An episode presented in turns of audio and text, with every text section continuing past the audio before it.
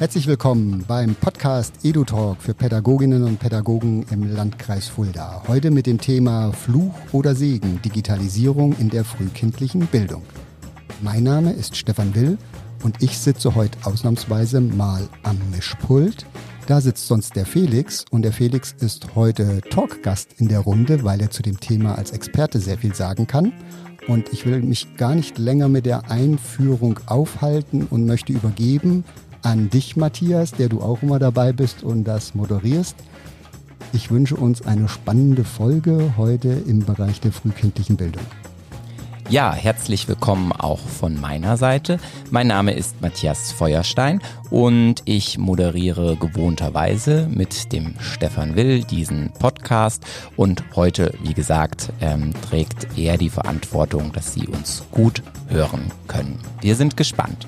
Die frühkindliche Bildung ist heute unser Thema und ich habe zwei Gäste hier in unserem kleinen Aufnahmestudio und die sitzen dieses Mal auch in Präsenz mir gegenüber. Das ist etwas äh, sehr Ungewöhnliches, denn in den letzten beiden Folgen haben wir uns technisch ziemlich ausgetobt und hatten einen Gast einmal über Zoom zugeschaltet und einmal über Telefon. Das heißt, dieses Mal Premiere, alle wichtigen Menschen in einem Raum versammelt. Heute hier bei mir Manuela Bienert.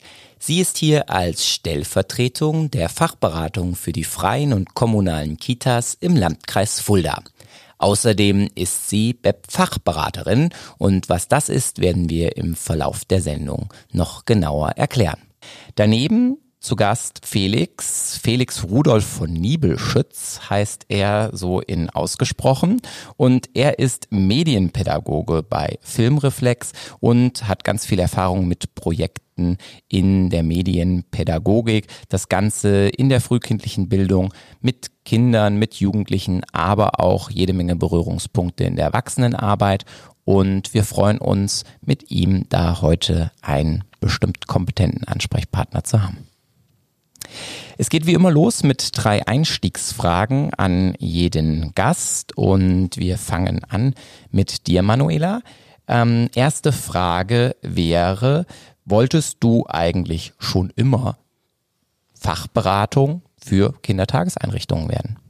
Hallo, also ich freue mich heute hier zu sein und zu der ersten Frage kann ich sagen, ich wollte schon immer Hebamme werden, bin aber dann doch einen anderen Weg gegangen und bin jetzt Sozialpädagogin und in diesem Beruf sehr, sehr glücklich. Das heißt, es gab einen Berührungspunkt zumindest mit Kindern. Das ähm, ist die Parallele. Dann die zweite Frage, die dreht sich darum, welchen Stellenwert denn eigentlich Bildung für dich heute hat. Bildung hat für mich einen Stellenwert, dass wir uns immer wieder auf den Weg machen. Das lebenslange Lernen ist für mich auf jeden Fall was, was ich auch versuche, beruflich wie privat immer wieder voranzubringen. Und ich denke, dennoch muss man auch schauen bei dem ganzen Themenspektrum, was wir haben an äh, Bildung, dass man auch guckt, was ist für mich gerade ähm, in der aktuellen Lebenslage das Thema an Bildung. Und was ist die größte persönliche Errungenschaft, die die Digitalisierung für dein Leben gebracht hat? Über die Frage habe ich ganz lange schon nachgedacht, äh, weil es sehr, sehr schwer für mich war. Aber ich habe mich entschieden für die Digitalkamera. Ähm, ich bin eine leidenschaftliche Fotografiererin und ähm, fand das toll, von Schwarz-Weiß-Bildern auf einmal bunte Bilder zu sehen und dann, dass die immer genauer wurden, immer besser wurden und immer schärfer wurden. Und Natur gibt da so tolle ähm, Bilder her, dass es einfach schön ist, diese auf, ja, an einer Kamera auch festhalten zu können. Ja, da werden einige Hörerinnen und Hörer anschlussfähig sein in den Sommerferien, wenn ganz viele tolle digitale Fotografien entstehen. Felix, auch an dich die drei Fragen. Und wolltest du denn schon immer hier beim EduTalk den Ton regeln und als Medienpädagoge tätig werden? Also zunächst die erste Frage. Ähm, es war immer schon ein Traum von mir, hier in der Runde zu sitzen und äh, die, die Tonregelungen hin und her zu schieben. Also das war schon in früher Kindheit einer meiner Träume. Nein, aber äh, tatsächlich auch das, der, der Job als Medienpädagoge war mir frü früher überhaupt nicht bekannt. Äh, und eine Überlegung, was meine ersten äh, Wünsche waren, an die ich mich erinnere, ist es aber tatsächlich das Filme machen. Was dahinter zusammenhängt, wusste ich nicht, aber ich wollte als Kind, glaube ich, gerne Filme machen. Ähm, und da bin ich schon relativ nah rangekommen. Und welchen Stellenwert hat Bildung heute für dich? Ja, ich glaube, dass durch Bildung schon viele Problematiken, die wir haben oder viele Herausforderungen, die wir haben, angegangen werden können. Ähm, aber ich finde es immer wichtig zu sagen, in Bildung ist nicht reine Wissensvermittlung, sondern zur Bildung gehört einfach mehr. Also es geht nicht darum, die reine Wissensvermittlung als Bildung zu sehen, sondern das ist komplexer. Aber ähm, für die heutigen hm, Herausforderungen ist Bildung hat einen wichtigen Stellenwert. Und wenn ich Fragen zur Digitalisierung habe, dann äh, erlebe ich dich auf jeden Fall als kompetenten Partner. Und ähm, deswegen die Frage, deine größte Errungenschaft, was hat die Digitalisierung für dein Leben gebracht? Ähm, für mein Leben, ich glaube, dass das, das eben ähm, so das, was man wahrscheinlich unter äh, Konnektivismus bezeichnet, ein Punkt. Also gerade diese Vernetzung zwischen Menschen und Menschen und ähm, Anwendungen oder Wissen, was im Internet ist, ist, glaube ich, eine der größten äh, Errungenschaften. Also, dass man eben entweder schnell mit anderen Menschen in Kontakt treten kann, einen schnellen Austausch haben kann, sich gegenseitig beflügeln kann, man aber auch schneller an Informationen rankommt. Das ist so, finde ich, ein ganz wichtiger Punkt in Digitalisierung. Und für mich persönlich ist es äh, Audiohörbücher, so im Alltag, weil ich ganz selten zum Lesen komme und äh, quasi Audiohörbücher in, in vielen Situationen zu hören, ist so das mein privates Alltagshighlight. Vielen Dank euch beiden. Wir haben die heutige Folge überschrieben mit dem Titel Fluch oder Segen, die Digitalisierung in der frühkindlichen Bildung. Ein Thema, was wir immer wieder erleben ähm, in kontroverser Diskussion, drücken wir es mal so aus. Und ich würde mal starten wollen mit euch und der Frage, wie seht ihr es denn? Ist es Fluch? Ist es Segen? Ist es irgendwas dazwischen? Ähm, also die digitale Bildung in der, äh, in der frühen Kindheit ist auf jeden Fall kein Fluch, weil es geht ja erstmal um den Bildungsbegriff. Also es ging jetzt in der Fragestellung nicht darum, ob äh, die digitalen Medien ein Fluch sind oder Segen, sondern erstmal was die Bildung angeht. Und da muss man ganz klar sagen, nee, das ist schon ein Segen, mit dem wir ganz viel umsetzen können. Also die Medien sind für uns einfach ein Werkzeug und Werkzeuge können so genutzt werden, dass wir sie in verschiedenen Bildungsbereichen auch effektiv einsetzen können. Mhm. Und unter dieser Bedingung, es als Werkzeug aufzufassen, würdest du sagen, eher Segen, eher Pro? Auf jeden Fall eher Pro.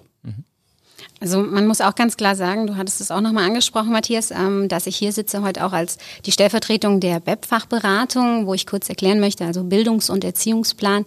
Wir sind im Auftrag des Landes Hessen unterwegs und beschäftigen uns damit, was sagt der Bildungs- und Erziehungsplan zu dem Thema Medien, Pädagogik, Medienbildung und es ist äh, klar auch eine, eine Aussage da dazu, dass Medien gar nicht mehr wegzudenken sind. Und wir haben unterschiedliche Medien. Also ich habe vorhin noch mal auch drüber nachgedacht, ein Buch kann auch ein Fluch oder ein Segen sein, je nachdem, welche Altersspanne hat das Kind. Guckt es sich das Buch alleine an, kann es vielleicht schon lesen, was sind die Inhalte. Und ich finde gerade auch mit der Digitalisierung, ähm, wo ich noch mal recherchiert habe, wir haben äh, vor 25 Jahren kam die Medienbildung schon mal vor. Also wir haben uns vor 25 Jahren schon auf den Weg gemacht, wie es weitergeht mit den digitalen Medien. Und äh, wir sind jetzt im Jahr 2020 und ähm, ich denke, da geht es jetzt darum, eher diesen Segen des Ganzen auch zu sehen und äh, einen guten Umgang damit zu finden, sich äh, damit auseinanderzusetzen, wie können wir das begleiten, so wie wir Bücher begleitend, begleitet haben, anzuschauen, wie wir Kinder dazu bringen, Spaß am Lesen zu haben, Spaß zu haben, sich zu bilden. So ist es auch bei digitalen Medien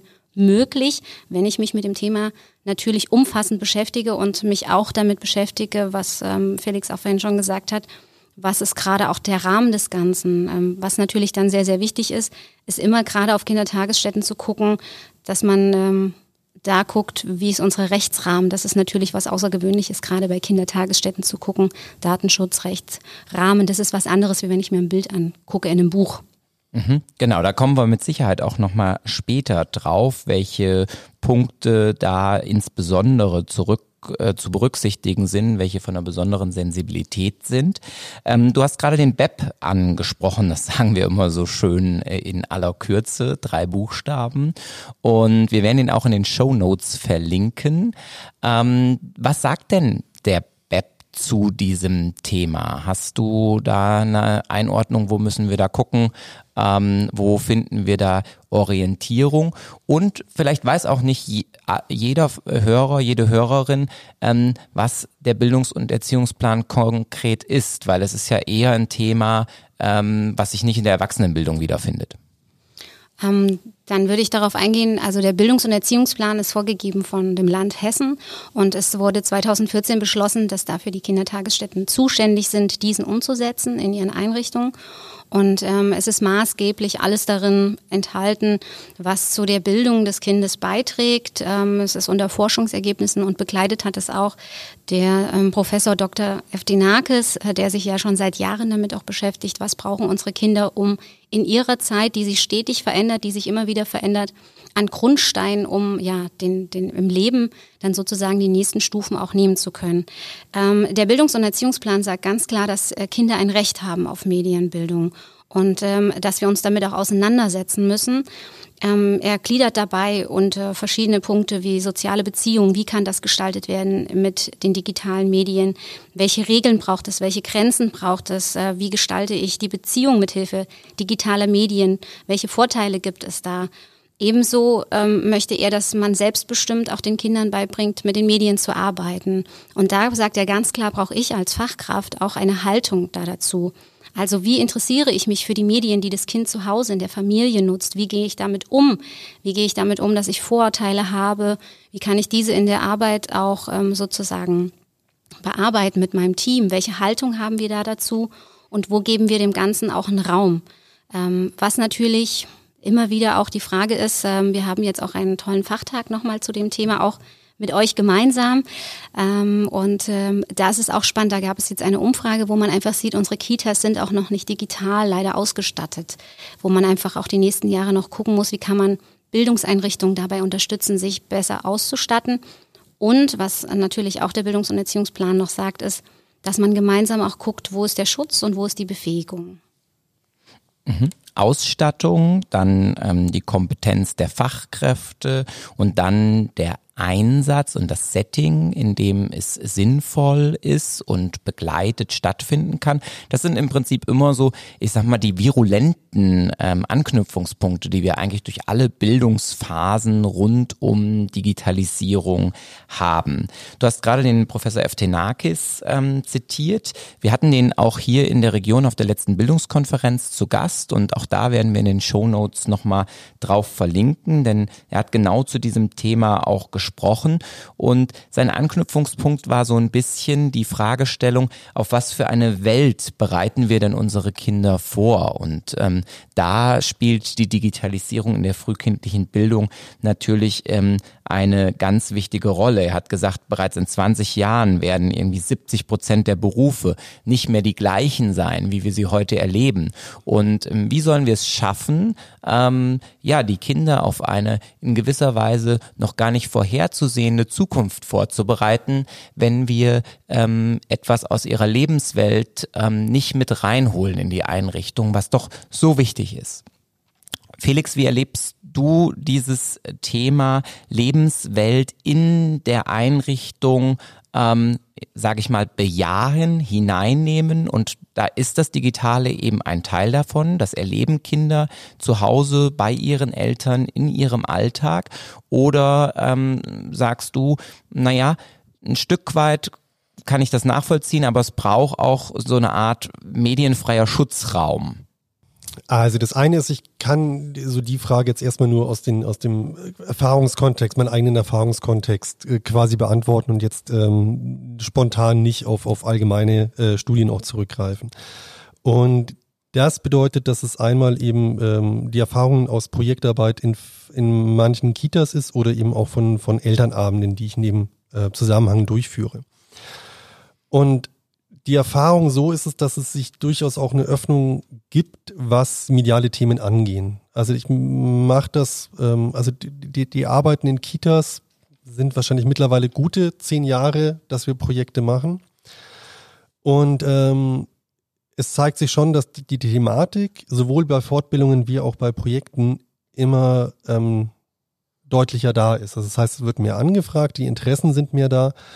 Und das, was wir vor zehn Jahren noch stärker hatten, zu sagen, die Kita muss ein quasi medienfreier Schutzraum auch bleiben, äh, höre ich auch immer seltener. Sondern es ist immer mehr auch zu sagen, nee, also wir haben verstanden, dass die Medien eben zum Alltag der Kinder dazugehören und damit, dass wir es thematisieren oder eben mit einbinden müssen. Das ist auch, wenn wir ähm, Beispielsweise, wir machen auch ähm, Fortbildungen oder Projekte eben an Erzieherfachschulen oder Erzieherinnenfachschulen.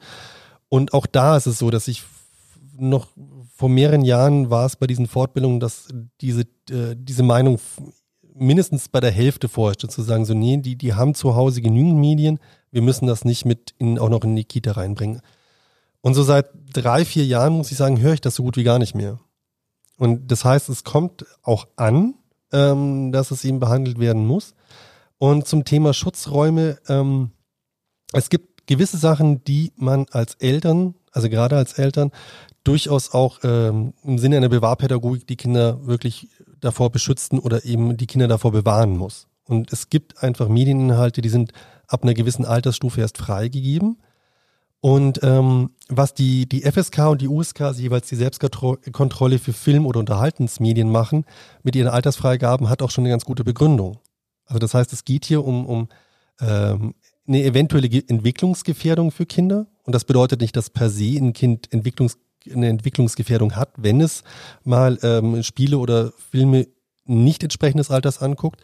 Aber es ist durchaus auch Punkte drin, um zu sagen, es macht etwas mit einem Kind es macht, wenn es angsteinflößend ist, wenn es, also ganz viele angsteinflößende Sachen machen einem Kind etwas aus. Ob es jetzt schlaflose Nächte sind, ob es traumatische Erfahrungen sind oder ähnliche Sachen. Und so gibt es auf jeden Fall Sachen, wo man gerade als Eltern die Kinder davor auch ähm, in Schutz nehmen muss, auf jeden Fall. Mhm.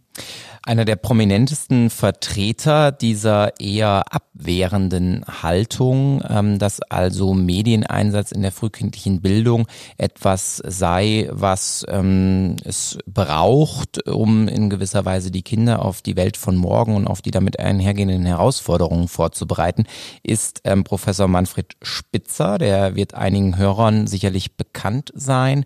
Ähm, auch den werden wir in den Show Notes äh, verlinken. Der hat eine sehr klare Kontra-Meinung ähm, und äh, ich darf mal so zwei Sachen zitieren. Er schreibt, die Nutzung von Medien ist der beste Weg, die Gehirne unserer Kinder verkümmern zu lassen. Sie werden später einmal große Defizite aufweisen. Das wäre so das erste Schlaglicht, was er in seinem Bestseller raushaut. Eine zweite Auffassung, je mehr Medienkonsum im Kindergartenalter erfolgt, desto schlechter wird die Bildungskarriere sein. Das sind so zwei Pflöcke, die er im Prinzip ähm, einschlägt und ähm, er sagt, seine Meinung ist unbequem, aber das gehört ein Stück weit ähm, zum Diskurs dazu. Professor Eftenakis ähm, geht komplett in die andere Richtung und sagt, es braucht eine Begleitung, es braucht einen Rahmen, es braucht ein Setting und dann ist das Ganze entsprechend ähm, durchaus förderlich und wünschenswert und ähm, ja, bereitet die Kinder auf das vor, ähm, was sie in Zukunft benötigen als aktive, verantwortungsvolle Bürger.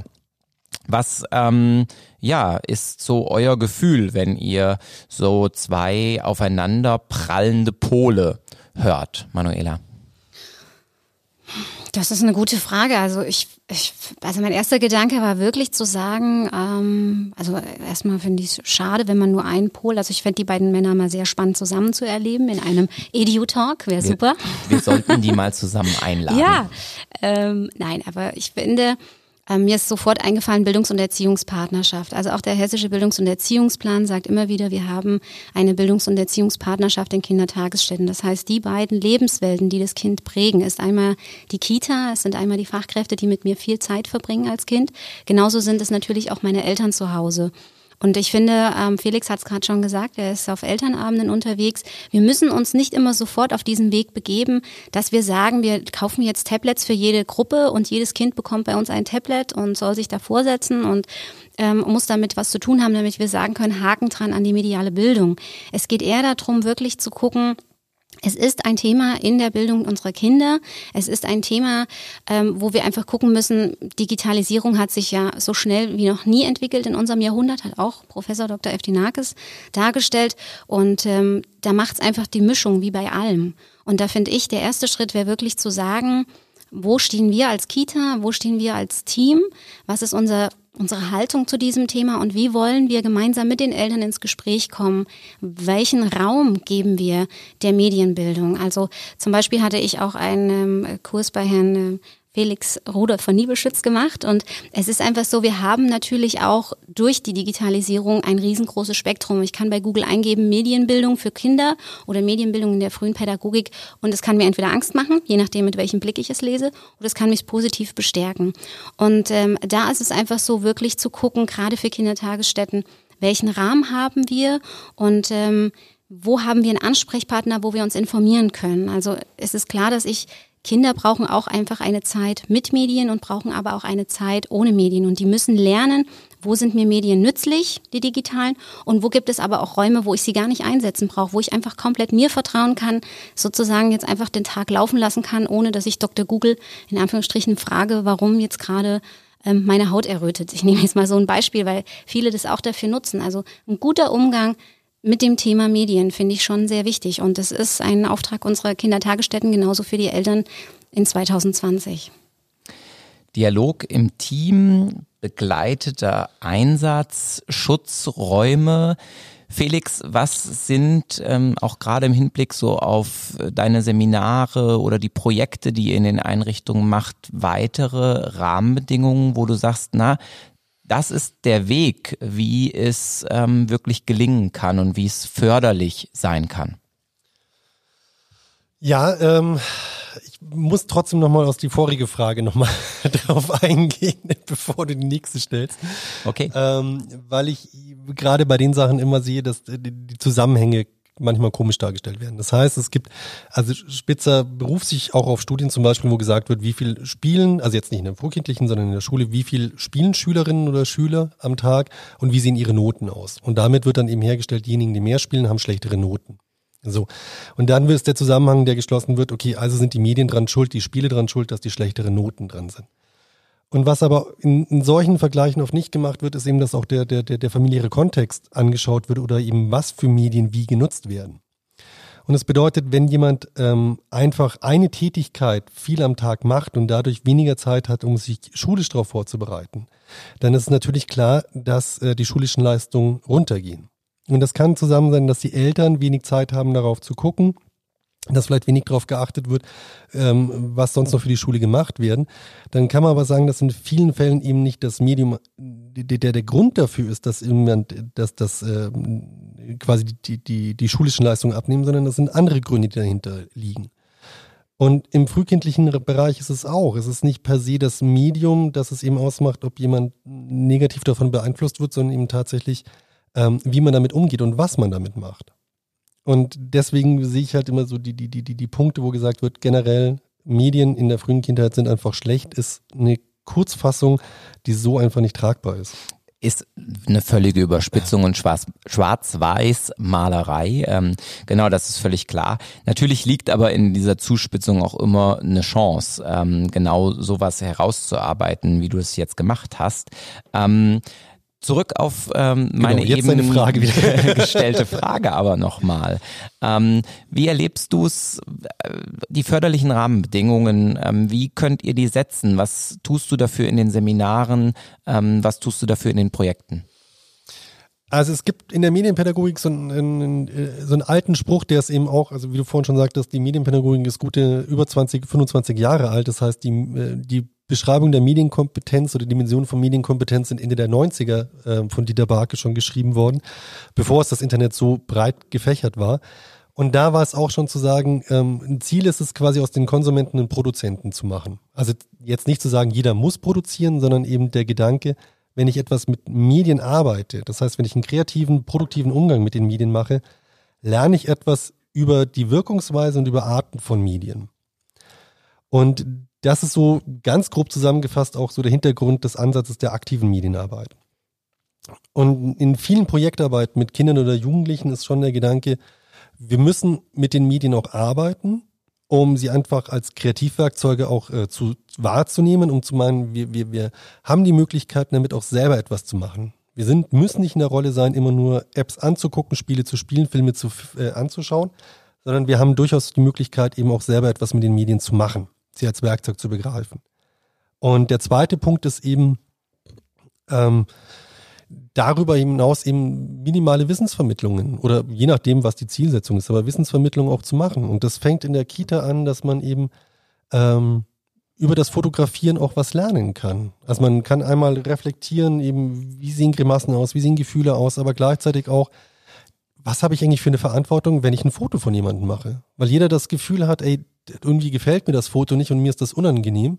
Und darüber kann ich schon im, im, im, in der frühen Kindheit quasi auch damit eine Sensibilität, Sensibilität herstellen. Zu sagen, ich habe Macht, wenn ich ein Foto von jemandem mache. Ich kann, wenn jemand nicht schön raus aussieht oder sich unangenehm fühlt, habe ich hier Macht, weil ich es jemand anderen zeigen kann und jemanden demütigen kann.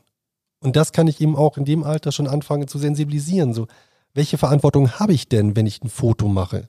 Und das muss gar nichts Hochtrabendes sein. Und das ist nichts, was irgendwie die Sache verkompliziert, sondern das ist ein ganz, kann man ein ganz normales Fotoprojekt machen. Dass es eben darum geht zu fragen, wie findest du dich denn? Wie, wie findest du denn das Foto? Findest du das schön? Findest du das nicht schön? Ist es okay, wenn man das zum Beispiel jemandem zeigt? Und auf der anderen Seite dem Kind dann eben auch wieder zugesteht, dass es eine Entscheidungsgewalt hat. Und wenn das Kind sagt, so, finde ich nicht so schön, ich möchte es eigentlich nicht, dass man dann auch die Verantwortung hat, dann wird es gelöscht. Und damit, das sind so ähm, ich glaube, ich muss zum Punkt kommen, weil mir fallen ganz viele Sachen dazu ein. Wir äh, kommen auch bestimmt noch ja. auf den einen oder anderen Aspekt. Aber der, die, die, die Sache ist eben, es geht ganz viel bei äh, entweder von der pädagogischen Seite oder von der elterlichen Seite eigentlich um eine Begleitung. Und eben zu gucken, nicht zu sagen, so, jetzt machen wir konkret ein Medienprojekt, wo das und das ist, sondern eben auch zu sagen, wie kann man im Alltag Medienelemente unterbringen? Wie kann man quasi Momente finden, wo man einfach als Kreativprojekt, als Eltern irgendwie mit den Kindern ins Gespräch kommen, die Kinder fragen, in der Kita über äh, sich mit den Kindern über Serien unterhalten und in Austausch kommen. Mhm. Also es gibt eher so die niedrigschwelliges oder ein einfaches Arbeiten und das Ganze nicht zu verkomplizieren und immer eine Medienbegleitung zu haben. Und da finde ich zum Beispiel ein sehr gutes Beispiel, was mir jetzt gerade dazu einfällt, was Felix sagt, dass man eben die Ressource auch dabei sieht. Ähm, ich hatte ja auch vorhin gesagt, dass man ins Gespräch kommt mit dem Kind und äh, mit den Eltern, auch wie werden Medien bei ihnen genutzt. Und da war mal eine sehr schöne Geschichte in einer Kita. Sie hatten ein Bastelangebot für einen Tannenbaum zu Weihnachten. Und ähm, das Kind sollte unbedingt was basteln für diesen Weihnachtsbaum und es hat sich absolut geweigert. Und dann hat die Fachkraft halt auch gefragt, hey, für was interessiert er sich denn jetzt gerade mit den Eltern? Und es war Bob der Baumeister, weil er den einfach sehr, sehr viel gesehen hat. Ich könnte jetzt einerseits sagen, hey, der guckt ganz schön viel, ähm, finde ich viel zu viel und ist mir jetzt erstmal, also dann, dann lassen wir ihm hier einen schützenden Rahmen. Und diese Fachkraft hat es aber aufgegriffen, hat was von Bob der Baumeister ausgedruckt und der junge Mann hat es dann ausgeschnitten. Und es hangen halt dann 23 Sterne und ein Bob der Baumeister an diesem wunderschönen Tannenbaum. Und das zeigt einfach auch, wenn mir ein Bildungsangebot sehr wichtig ist, muss ich einfach gucken, wo, wo sind gerade die Interessen, womit beschäftigt sich das Kind? Und ähm, sind wir ganz ehrlich, wenn ich einen Papa oder eine Mama habe, die ITlerin ist dann ist zu Hause bei mir auf jeden Fall Medien eine viel größere Raum, ähm, nimmt er ein als jetzt bei, was Felix auch vorhin gesagt hat, wir haben einfach auch immer noch Eltern, die sagen, hey, ich, das ist aber ein Schutzraum bleiben. Und dann ist aber auch die spannende Frage, wie komme ich mit den Eltern in, ins Gespräch, weil es einfach auch ein Auftrag der Bildung ist, äh, mit Medien einen Umgang zu erfinden. Ja, Medienerziehung ein Bildungsauftrag, das haben wir ja schon gehört und da haben wir auch die BEP-Verknüpfung schon gesehen.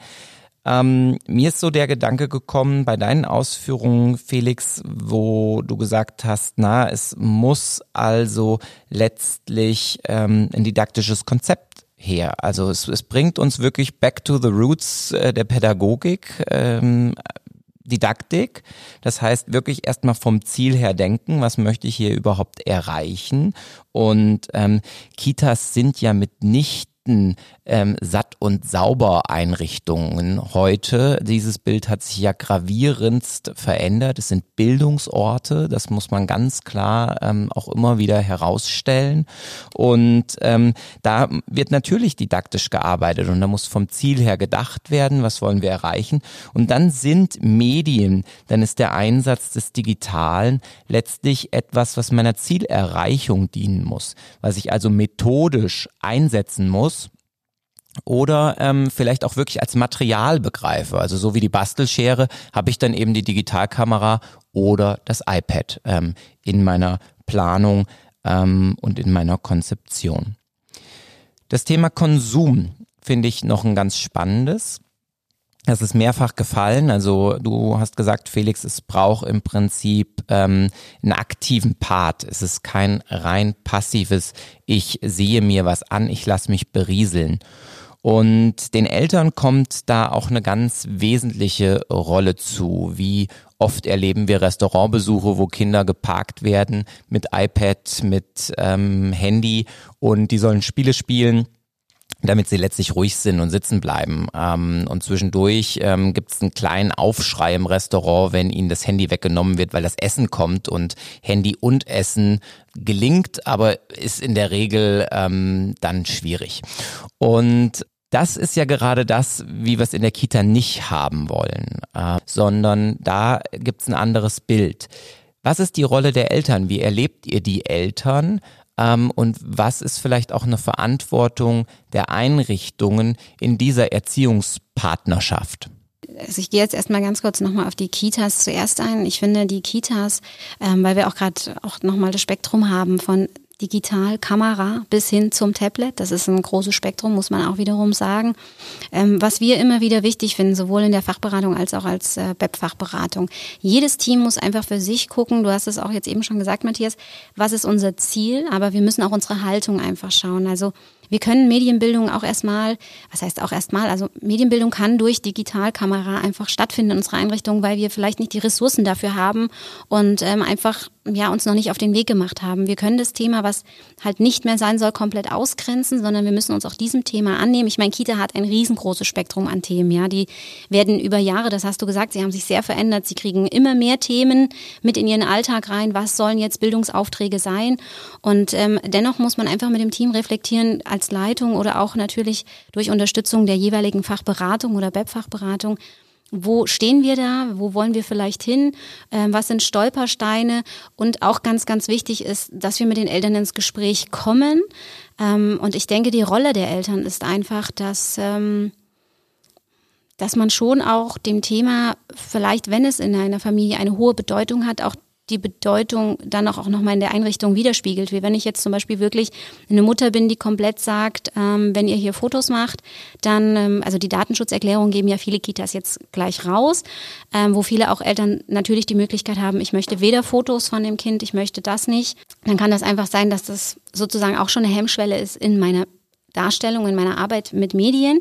Und äh, man muss dann einfach mit den Eltern nochmal ins Gespräch kommen ja, ich, ich finde immer wieder Gespräch. Das ist Bildungs- und Erziehungspartnerschaft. Das ist wie wenn man ein Ehepaar ist und der eine ist dafür, der andere ist dagegen, dann findet man auch irgendwann Konsens. Und ich denke, da muss man einfach schauen, genauso wie wir vielleicht Eltern haben, die komplett nur mit Medien, wie du gerade so schön beschrieben hast, beim Essen. Wir hatten eine Kita, die hat ein neues Kind bekommen und es bekam ein Buch in die Hand und es wischte. also es blätterte nicht, sondern es wischte. Und ähm, da ist einfach das Spannende, das Kind war dreieinhalb, ja. Da ist halt das Spannende, hey, es hat anscheinend dieses Medium Buch oder es wurde gerade vorher damit sehr beschäftigt und dann darf ich nicht als Fachkraft sofort in Vorurteile gehen, sondern wirklich ins Gespräch gehen und kann einfach sagen, hey, das ist sehr spannend, dass du das Medium Buch ganz anders siehst und weil wie kamst du jetzt aufs Wischen, dass man einfach da Gespräche sucht mit dem Kind natürlich auch. Felix, du hast auch unter anderem für die Volkshochschule ähm, Kurse gemacht ähm, zur Elternarbeit. Wie ist dein Blick auf deren Rolle und dann aber auch auf die Rolle der Fachkräfte in den Einrichtungen? Also das, wenn ich Elternabend oder Elternworkshops zum Beispiel zu dem Thema gebe, ist das eine ähm, schon auch zu vermitteln, äh, dass es die, ich mache es meistens an der Metapher des Straßenverkehrs auf und ich versuche mich hier kurz zu fassen. Normalerweise brauche ich da länger, bis ich die Metapher aufgebaut habe. Ich und dann, bin gespannt. Aber im Prinzip ist es so, dass wir äh, als Eltern uns klar ist, wenn wir unsere Kinder durch den Straßenverkehr führen, haben wir machen wir das kleinschrittig. Und wir fangen mit kleinen Kindern an und erklären ihnen manche Sachen und erklären ihnen Ampeln, äh, Zebrastreifen und nach und nach trauen wir unseren Kindern immer mehr zu, weil wir sie kompetent gemacht haben und wir sie dann auch sagen, du darfst doch alleine über die Ampel mal drüber.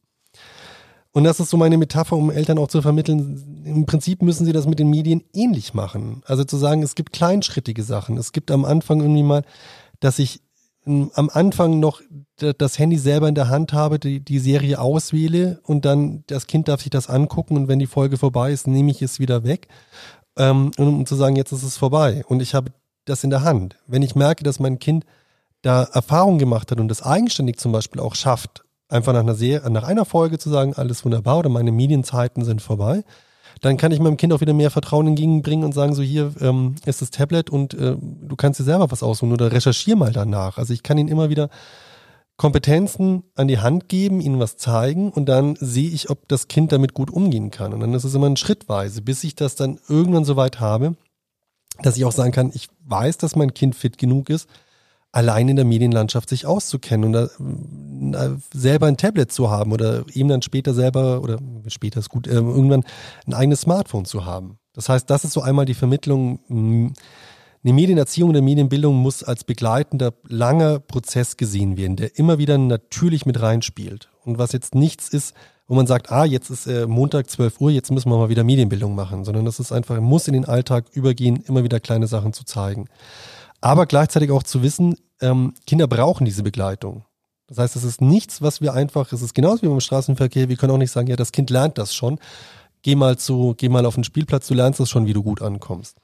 Das trifft ja auf beide Rollen zu, also sowohl auf die Eltern, die diese Begleitung natürlich ähm, ja sicherlich fast ja, hauptverantwortlich übernehmen müssen, trifft auch auf die Fachkräfte zu.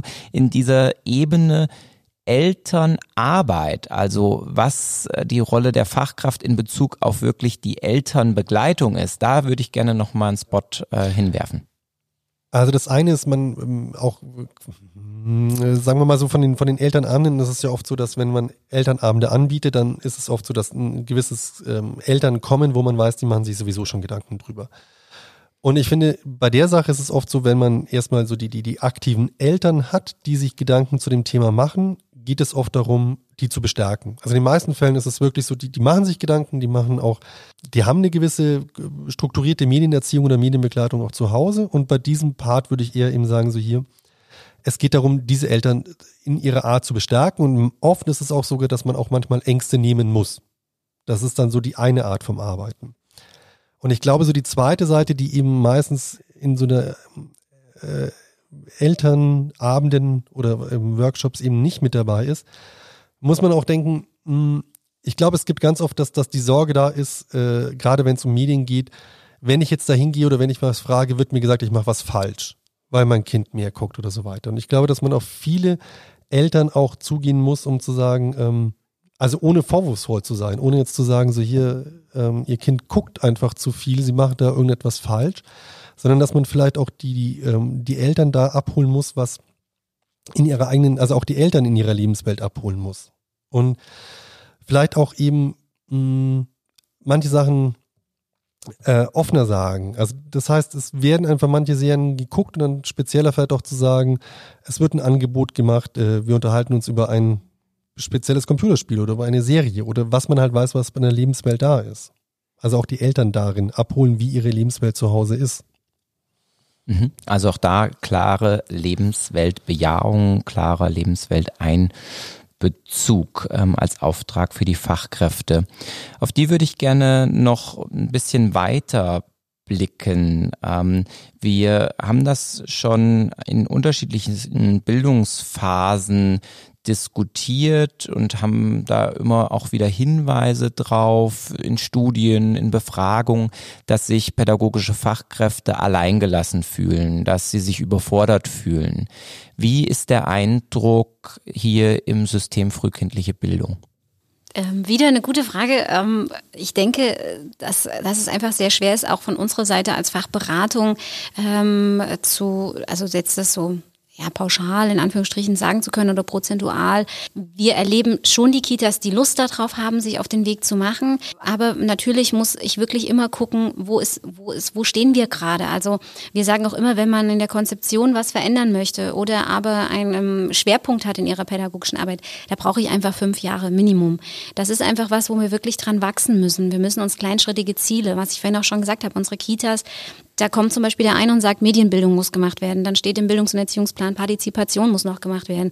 Es muss gemacht werden, der Kinderschutz und so weiter und so fort. Die Themen sind riesig und anspruchsvoll.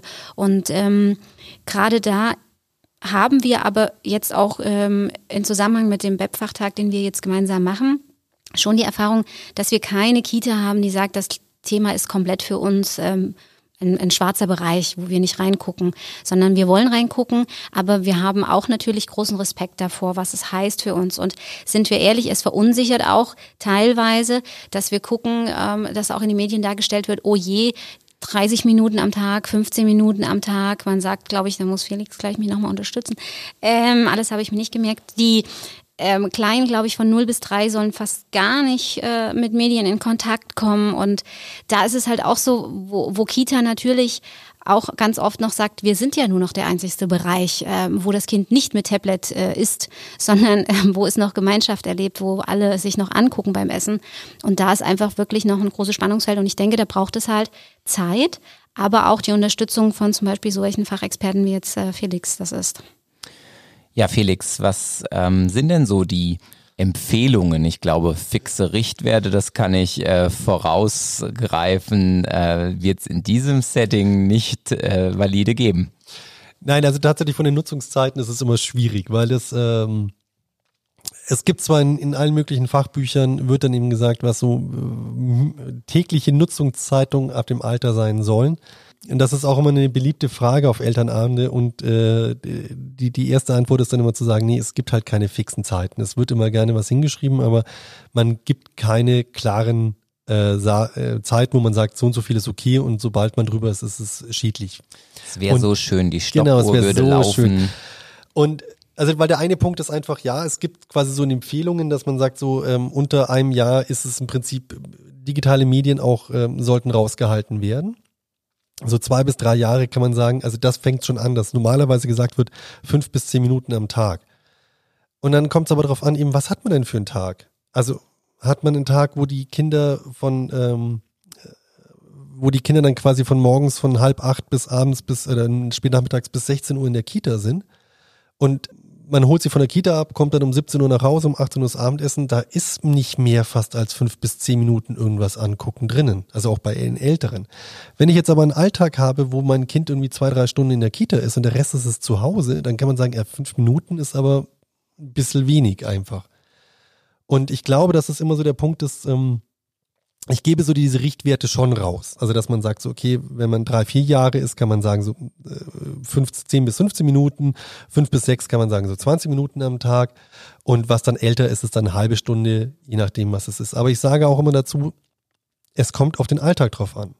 Und es ist nicht so einfach zu sagen, und es kommt auch drauf an, welches Verhältnis im Alltag die Medien einnehmen. Und da muss man einfach sagen, wenn es andere Beschäftigungen gibt, wenn es eine vielfältige Beschäftigung für ein Kind gibt und die Mediennutzung ist ein Part des ganzen Alltags, dann ist es, muss man auch nicht so stark darauf achten, ob das jetzt 20 Minuten sind, ob das 10 Minuten sind oder ob das mal eine 45 Minuten sind, sondern es kommt einfach auf die Ausgewogenheit drauf an und nicht jeder Tag ist gleich. Und es kann auch mal vollkommen in Ordnung sein, dass ein, dass ein Kind, ein Kita-Kind einfach mal eine Stunde am Tag oder was sich einen ganzen Film mit 90 Minuten unter der Woche anguckt. Mhm.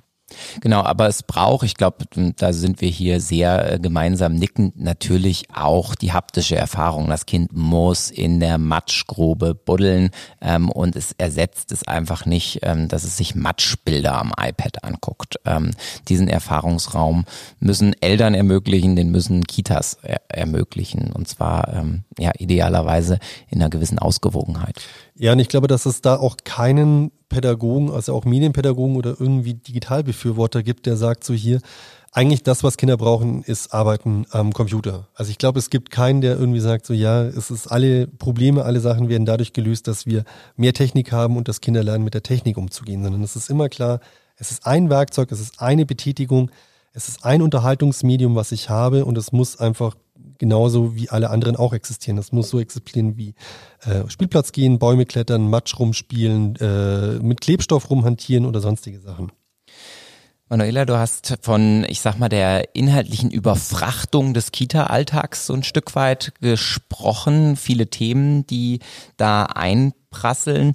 Aus meiner Sicht wäre da noch ein Gedanke hilfreich, den die Kultusminister eigentlich für den schulischen Kontext vor allen Dingen anlegen, ähm, wo die Thematiken der digitalen Kompetenz eher ähm, ja in verschiedenen Themen erlernt oder gefördert werden sollen. Das heißt also ganz klassisch, ich habe beispielsweise das Ziel, Umweltbildung zu betreiben. Naja, und dann überlege ich mir eben, dass ich ein Projekt mit iPads beispielsweise machen könnte, mit dem Ziel, der Umweltbildung und dann ist das iPad mein äh, Medium äh, der Umsetzung und by the way mache ich dann eben digitale Kompetenzförderung.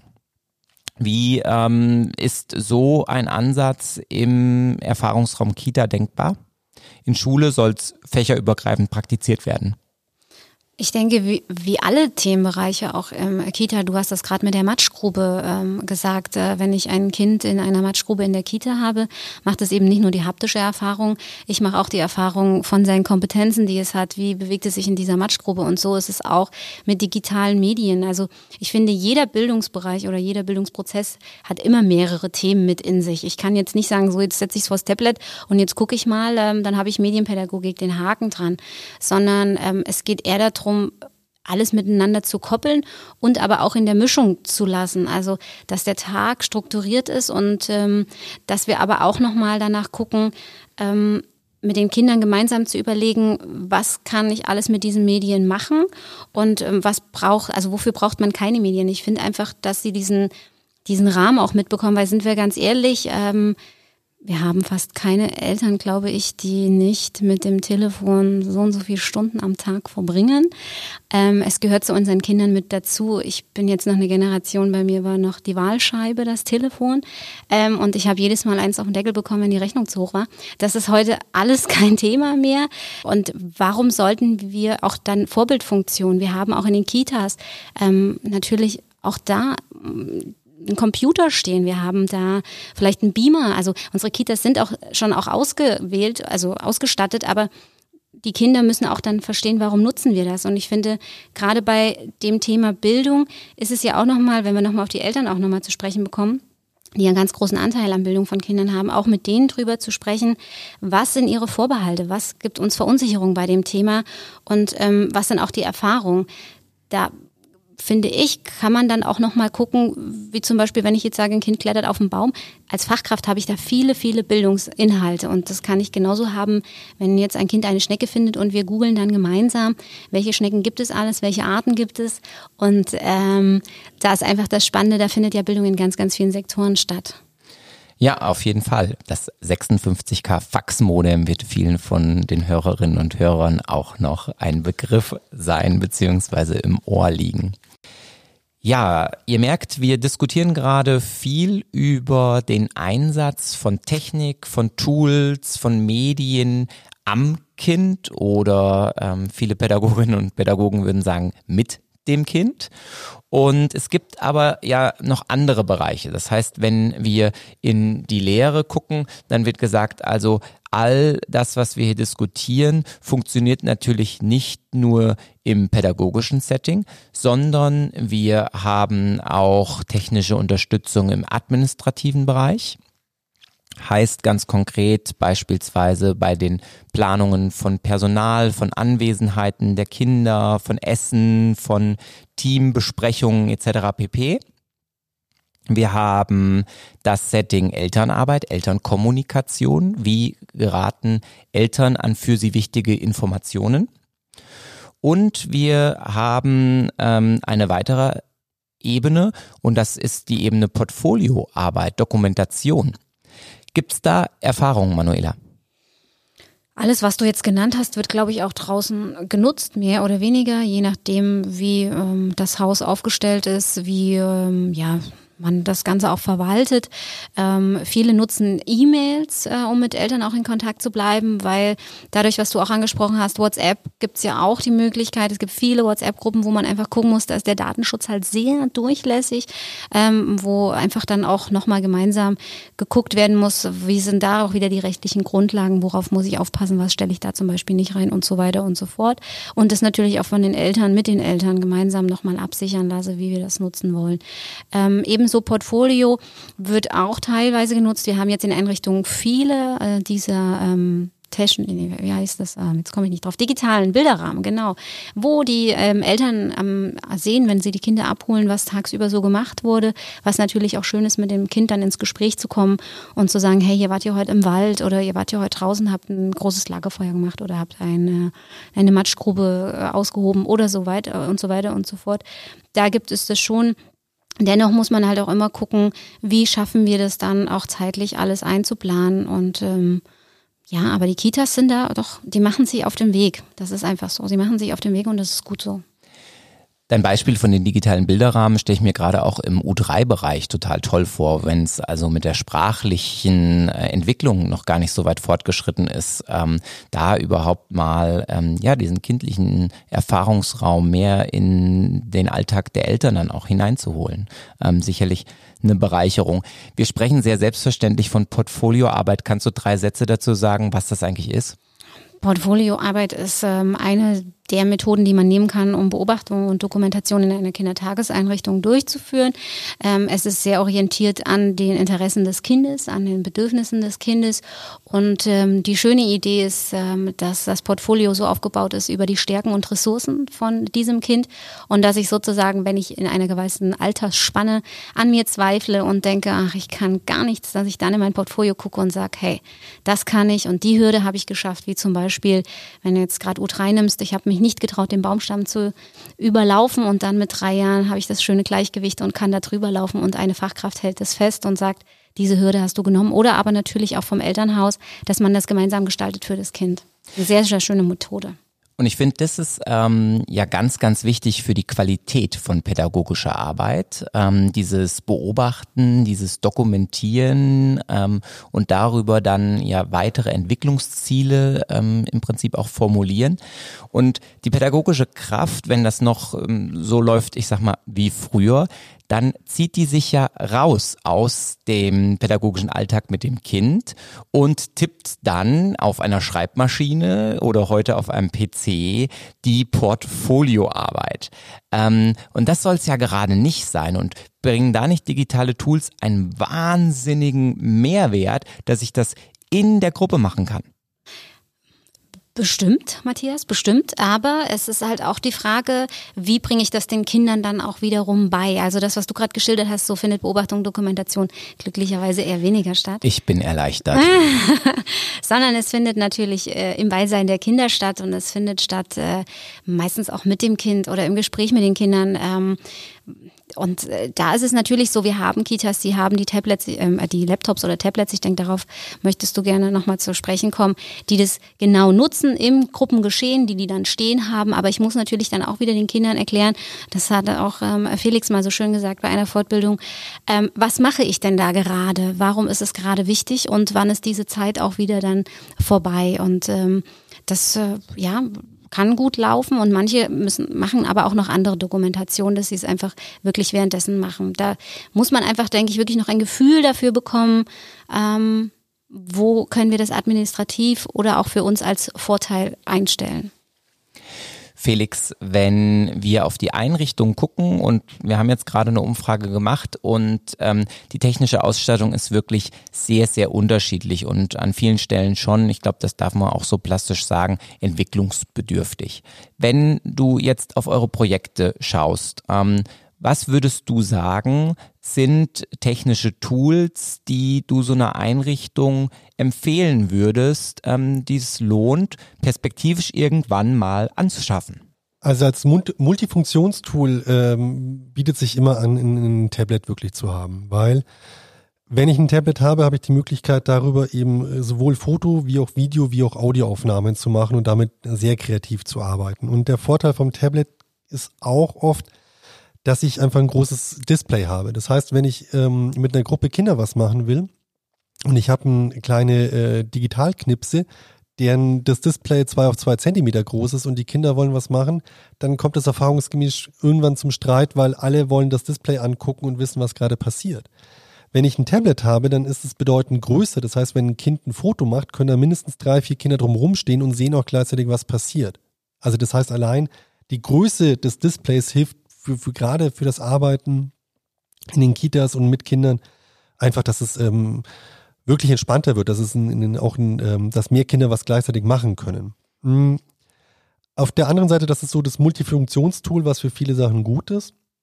Was ich aber ganz schön finde, ist nochmal ähm, gerade den Audiobereich auch mehr mit reinzunehmen. Und es gibt wunderbare kleine Audiorekorder, die man auch unter 100 Euro bekommen kann, die einfach von Kindern bedienbar sind, die robust sind und weil ich sage, oft das Hören oder die, die Sinneseindrücke von, also die auditiven Sinneseindrücke ist etwas oft, was heute zu kurz kommt, weil wir sehr viel über Bild arbeiten und deswegen finde ich es gerade in Kitas schön, mehr mit Audio zu machen. Also das heißt, mit, und dann auch nur einen Audiorekorder zu haben, um zu sagen, das ist das Werkzeug, was ich hier brauche. Ich habe Mikrofon drin, ich kann das direkt oft mit, mit dem Kopfhörer wieder abhören und ich mache solche Sachen so, wie hört sich meine Kita an? Welche Tür quietscht denn wie? Wie hört sich die Treppe an? Bis hin zu sagen, wir erzählen uns eben Geschichten. Also das sind so meine zwei Sachen. Einmal so das iPad als Multifunktionstool. Da kann man wahnsinnig viel machen, kann auch recherchieren. Und ansonsten bin ich immer dafür, so eigentlich eher in die Audiorekorder-Richtung zu gehen, um da nochmal mehr zu machen. Okay. Zwei sehr praktische Möglichkeiten, da einzusteigen. Und wir müssen so langsam hier zum guten Schluss kommen. Und ich würde euch gerne fragen, wenn ihr auf das Thema blickt, ähm, was ist euch da ein besonderes Anliegen? Was ist so euer Wunsch? Wie geht's da weiter? Wo geht die Reise hin? Ja, also ich finde ganz wichtig ist, dass ich wie in allen Bildungsbereichen, ähm, gerade auch als Fachkraft wie auch als Eltern, ähm, mich ähm, dafür begeistere und äh, Interesse dafür habe, was die Kinder gerade interessiert an dem Thema, wie ähm, was sie erfahren möchten mit dem Thema und ebenso aber auch nochmal dann gucke, wie nutzen sie die Medien und äh, was begeistert sie auch so an den Medien? Also ich habe mir gerade so gedacht, eine Kita kann auch jetzt gemeinsam mit den Kindern einfach wachsen. Also die Kinder wachsen ja auch jetzt an den Medien ähm, und dann kann auch eine Kita sich gemeinsam mit den Kindern auf den Weg machen. Wir holen uns jetzt mal gerade ein Tablet rein und dann gucken wir mal eine Woche, hey, wie finden wir das eigentlich? Finden wir das toll oder finden wir es total blöd? Nutzen wir es eigentlich gar nicht oder staubt es ein nach einer Woche, weil keiner Lust hat, sich mit diesem Ding zu beschäftigen? Also sich gemeinsam nochmal auf diesen Weg zu machen. Und was mir noch wichtig ist, ist gerade auch die Kitas, die ähm, große Mischung haben. Das heißt, ähm, mit äh, Familien aus anderen ähm, kulturellen Hintergründen, die können das natürlich auch nochmal nutzen, mit verschiedenen Sprach-Apps äh, mit Eltern und Kindern in Kontakt zu sein, was auch auf jeden Fall was sehr, sehr Spannendes ist, wo wir aber noch ein bisschen mehr hm, ja, Inhalte, Futter brauchen. Wie kann das in Kita gut genutzt werden mit Datenschutz und allen? Aber das ist ein ganz tolles Thema auch. Felix, ja, ich habe mir kurz Gedanken gemacht und das eine ist, ähm, was ich immer schön finde, gerade bei Kitas, ist, wenn einfach aktuelle Themen aufgegriffen werden, die sowieso da sind und dass dann einfach ein Medium genommen wird, um das zu bearbeiten. Dazu zwei Beispiele. Wir hatten einmal eine Kita, ähm, wo in der Gruppe Zwillinge plötzlich waren. Das ist ein neues Jahr und Zwillinge sind da und die Kinder machen sich Gedanken so, ey, die sehen ja gleich aus, aber die sind gar nicht gleich. Und dann zu sagen, die haben ein Fotoprojekt gemacht, wo sie, also so ein digitales Bilderbuch, Fotoprojekt, wo sie sich mal angeguckt haben, wo unterscheiden wir uns denn? Die haben Fotos von Augen gemacht, von Haaren, von irgendwelchen Sachen und haben damit das Thema Ich bin ich und du bist du aufgegriffen und dann einfach gesagt, wir machen das als ähm, Medienprojekt. Oder letztes Jahr haben mehrere Kitas zum Beispiel zum Thema Müll Medienprojekte gemacht, weil das letztes Jahr, oh, das war letztes Jahr, ähm, einfach auch durch die Medien ging und haben halt das Thema Müll thematisiert und damit auch Medienprojekte gemacht. So, bevor ich jetzt abgeschnitten werde, noch ein zweites Beispiel, weil Medien sich auch dazu eignen, ähm, Kinder als Experten einfach wahrzunehmen. Also wir hatten ein Medienprojekt im Waldkindergarten, was auch schon selten ist. Aber ähm, dann wurde die, die, das Medium Video genommen und die Kinder haben ihren Wald erklärt und haben gesagt, was gibt es denn hier für Bäume, was sind ihre Lieblingsspielsachen etc. Und das auch wieder so sagen, die Medien sind auch dazu da, Kinder zu Experten zu machen und ihnen eine Stimme zu verleihen und eben zu sagen, so hier, ihr habt was zu erzählen. Dazu kann man wunderbar eben Audio oder Video nutzen. Und der dritte Punkt, dann bin ich auch ruhig für die heutige Sendung vielleicht. Das, was ich finde, wo noch Potenzial ist, ist gerade die Arbeit auch eben mit, äh, mit Vätern, weil wir immer wieder auch bei Elternabenden oder bei Arbeit mit, mit ähm, Eltern zusammen feststellen, dass die Mütter oft kommen und die Väter dann meistens zu Hause bleiben. Und ich glaube aber gerade bei dem Medienpunkt ist es schon auch etwas, wo die, die, die Väter einfach auch eine Ressource sind. Weil wir schon auch in, bei den Älteren dann oft mitkriegen, dass die Kinder zusammen mit ihren Vätern zum Beispiel entweder irgendwie Computerspiele oder Konsolenspiele spielen. Und ich glaube, da steckt noch ein großes Potenzial, die Väter mehr mit einzubinden und da eben auch eine Lebensweltorientierung mitzumachen. Ja, ich äh, möchte mich erstmal ganz herzlich bei euch beiden bedanken. Das war eine muntere Runde ganz zu dem Thema ist denn der Einsatz von digitalen Medien, von Tools, Fluch oder Segen in der frühkindlichen Bildung? Ich habe ein schönes Zitat gefunden, das äh, verlinke ich auch gerne in den Show Notes. Hm, da heißt es, die Kita ist kein Internetcafé, aber sicher auch keine analoge Höhle. Und ähm, ich glaube, das fasst es ganz gut zusammen, ähm, über was wir heute diskutiert haben. Und ich würde dich, Stefan, mal wieder hinter Mischpult hervorholen und ähm, du durftest das heute mal hier beobachten und dich fragen, ja, was ist so deine Essenz von unserem Gespräch gerade? Ja, Matthias, es ist wie in allen anderen Bereichen, die wir bis jetzt bearbeitet haben, auch wieder klar geworden, es ist eine tatsächliche Herausforderung, dieses Thema in der frühkindlichen Bildung zu setzen und zu entwickeln. Aber unsere Einrichtungen sind doch auch auf dem Weg. Und es hat sich in den letzten Jahren etwas bewegt. Wenn ich unseren beiden Gästen hier zugehört habe, die das ja lange begleitet haben. Persönlich habe ich mitgenommen als Mitarbeiter einer Volkshochschule, die Fortbildungen für Pädagoginnen und Pädagogen machen, dass wir tatsächlich an der Stelle nochmal genau hinschauen, was wir in den nächsten Jahren anbieten können. Und was mir so gut gefallen hat heute immer auch, ähm, ja, wir brauchen so ein Stück Theorie und Einführung in Medienpädagogik, in digitale Grundkompetenzen, aber gerade in der frühkindlichen Bildung umso mehr noch einen Praxisbezug und die Kompetenzen der Pädagoginnen und Pädagogen erstmal zu steigern selbst auszuprobieren, selbst Hand anlegen zu dürfen, äh, experimentieren zu können. Ähm, dafür brauchen wir Zeit und Raum und Ausrüstung. Und ähm, ich glaube aber, da können wir als Volkshochschule in den nächsten Jahren ähm, gute Dinge anbieten. Am Ende bleibt's, wie so mit ganz so vielen in der Digitalisierung, auf die Mischung kommt es an. Das ist weder das eine noch das andere gut. Der Begriff Erweiterung von Lernwelten hat mich viele Jahre jetzt begleitet. Hier ist es im Endeffekt auch so. Es ist eine Erweiterung, ein, ein zweites Feld, was dazu kommt, was erlernt werden muss. Und ich glaube aber, dass mir die Folge heute Mut gemacht hat. Es waren viele Ideen dabei, es waren schöne Beispiele dabei. Und wir nehmen es als Herausforderung für die nächsten Jahre an. Auf jeden Fall. Und idealerweise haben wir auch noch Spaß dabei. Das kann ich mir vorstellen. Also wir zum Beispiel hatten hier Spaß mit unserem Podcast, was ja auch wieder eine Form von Bearbeitung oder Einsatz von Medien ist. Und zwar für Bildungszwecken. Ja, ich darf mich auch nochmal bei euch bedanken. Das war schon unsere Sommerferienfolge. Ich wünsche allen noch wunderschöne Ferien, hoffentlich äh, noch mit gutem Wetter. Und dann kommt die nächste Folge von uns im August zu einem neuen Thema. Vielen Dank und Tschüss. Machen Sie es gut. Die Musik in dieser Podcast-Folge heißt Peanut, Butter and Jam und kommt von iLogical Bit. Sie wird bereitgestellt unter Creative Commons CC BY SE 3.0. Die Verlinkung finden Sie in den Show Notes. Vielen Dank.